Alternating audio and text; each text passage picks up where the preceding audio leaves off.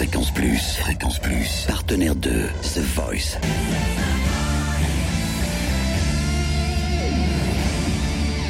Du lundi au vendredi, 18h, Totem vous livre des exclus, des interviews, des anecdotes. 52% de voix récoltées pour Mister Lilian qui est hein, The Voice 2015. Samedi soir, on a vécu une soirée énormissime aux côtés de Lilian et face à ses concurrents, bien évidemment. Bourgogne-Franche-Comté represent, comme on dit dans le jargon. On a pu croiser Lilian à la sortie de cette énormissime finale. 52% des voix. Mamirol en feu. Mamirol qui a gagné limite la Coupe du Monde. hein, quand on voit dans les reportages, c'était chou, hein, tout cet engouement, euh, tout cet engouement du public.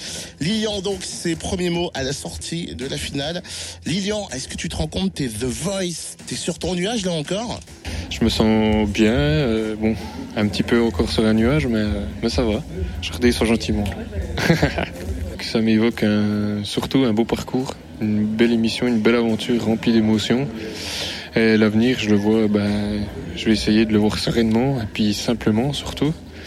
Et euh, voilà, de, pouvoir continuer à faire de la musique surtout. Et voilà, qu'il y ait un petit, peu, un petit public qui, qui m'attende, quoi, ça serait cool. j'ai quelques idées de ce que je veux faire pour mon disque. Après, euh, c'est encore un petit peu vague parce que j'ai peut-être trop d'idées justement. Mais euh, voilà, ça serait un truc à travailler euh, pour arriver à un, résultat, j'espère, qui me plaira à 100%, quoi. Voilà. Qui me ressemble, j'espère.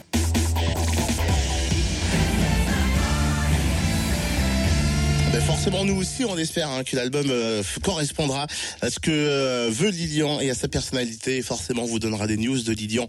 Et vous restez bien évidemment dans le coin puisque Lilian sera le 5 juin hein, du côté du Zénith de Dijon euh, pour la tournée The Voice. Il se peut qu'on ait des places à vous offrir bientôt.